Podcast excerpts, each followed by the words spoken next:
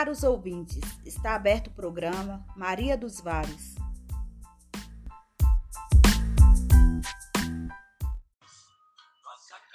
Você que gosta de hortaliças não pode perder essa grande oportunidade de adquirir produtos orgânicos, agroecológicos, fresquinhos, de boa aparência, direto do sítio de Mauro Quilombola. Entre em contato conosco através do WhatsApp 33 988 19 98 52.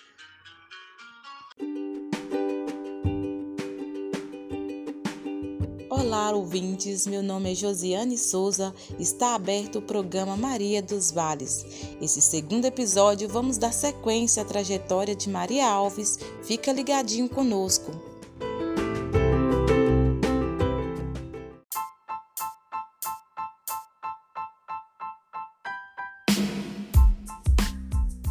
Maria, como se deu a atuação da comunidade na geração do trabalho e renda?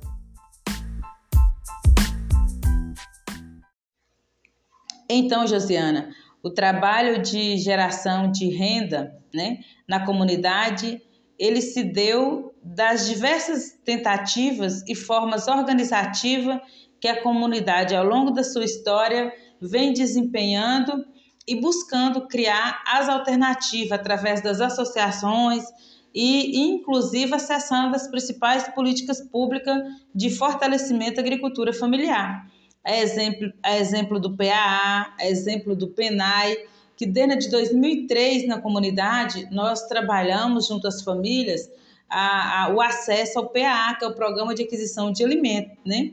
Hoje o nosso trabalho enquanto comunidade se dá inclusive para além da nossa comunidade, ou seja, vai atuar junto às outras comunidades quilombolas do município, que hoje são cinco comunidades, dentro delas tem as associações e a gente atua ajudando, elaborando, mobilizando essas comunidades e atualmente todas as nossas comunidades quilombolas hoje são contempladas pelo programa do PAA, assim também como nossa articulação junto ao PENAI.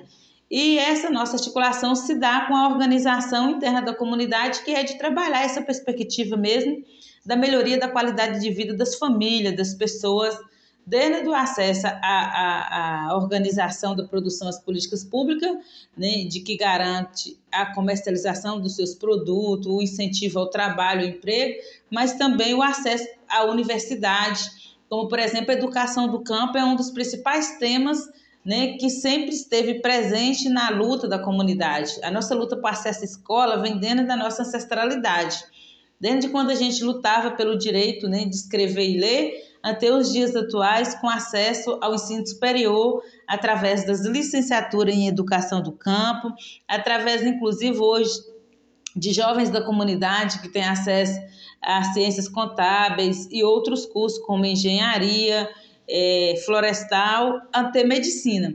Outras pessoas da comunidade já hoje, por exemplo, é concursada na Universidade de Lavras, como é o caso de é, pessoas da comunidade como Elicis e tantos outros, Ezequiel, que hoje cursa medicina na, na UFMG. Mas isso se deu muito com a nossa atuação na comunidade para o acesso à educação do campo, que se pautou na luta por um modelo de educação que nos desse garantia de permanecer na comunidade.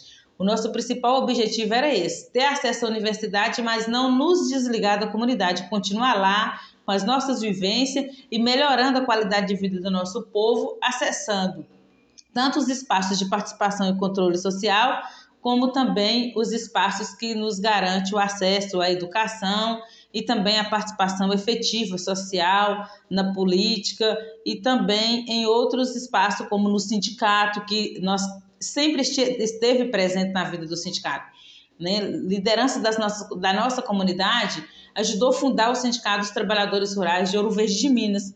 É, sindicato esse que logo depois né, da nossa organização e estruturação, eu, por exemplo, me sindicalizei né, e atuei na, na, na organização de juventude rural no período de 2002, 2003 até 2011 e atualmente nem vim atuando aí até no último dia 2 é na Diretoria de Políticas Sociais e Previdência junto aos trabalhadores e trabalhadoras do Estado de Minas Gerais. Isso para nós é de fundamental importância porque isso nos dá, inclusive, né, a incumbência de ter mais responsabilidade de levar, inclusive, esse debate para o espaço público que possa garantir a viabilidade do acesso das pessoas de todas as comunidades quilombolas tradicionais da agricultura familiar do estado de Minas Gerais a uma política que realmente garanta o acesso né, à escola, ao ensino superior, à especialização, ao mestrado, doutorado, porque isso precisa ser a, garantia de acesso para todo e qualquer cidadão, independente de onde ele esteja. Não, posso, não pode ser só o sonho ou um acesso de algumas pessoas. É preciso se tornar a garantia para todas as pessoas, todas as comunidades tradicionais do nosso estado.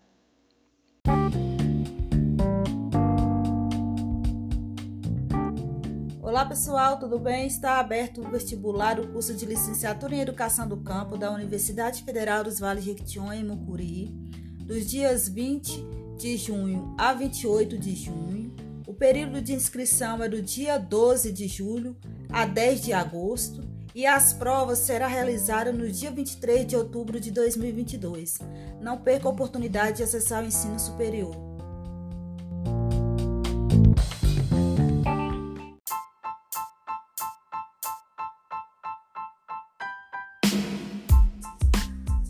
Qual mensagem você deixaria para quem está nos ouvindo agora?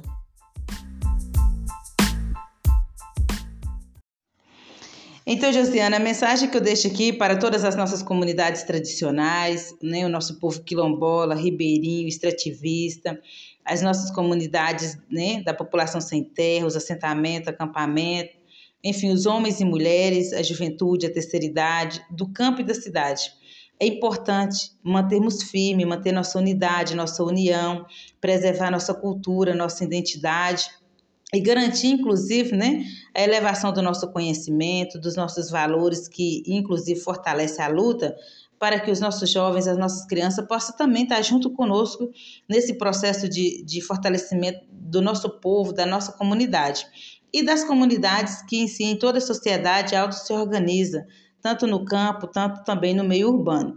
É importante fortalecer também né, o acesso às políticas públicas de todas as mulheres, do povo preto, dessa questão da garantia, inclusive, da igualdade, né?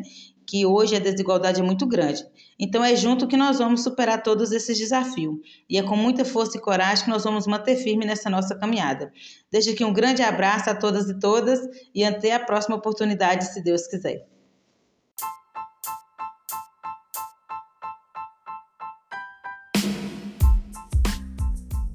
Você é nosso convidado a sintonizar com o nosso próximo episódio.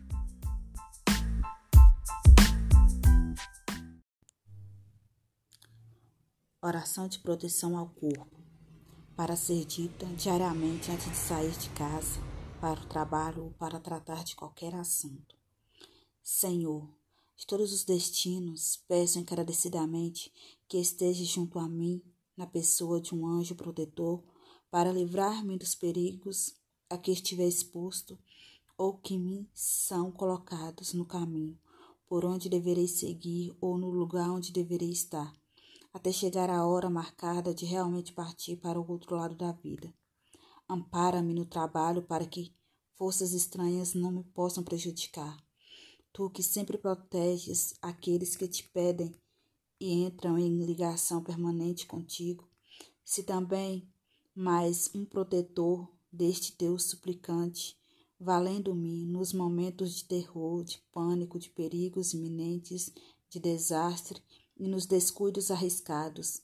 Venhas em meu socorro quando for preciso, fechando-me o corpo contra tiros, facadas, agressões, inundações, raios, explosões ou qualquer acontecimento que possa ferir-me. Livra-me de Livra-me de choques elétricos, quedas fatais, atropelamentos, choque de veículos, dando-me intuição do que possa ocorrer de lamentavelmente e eu o evite.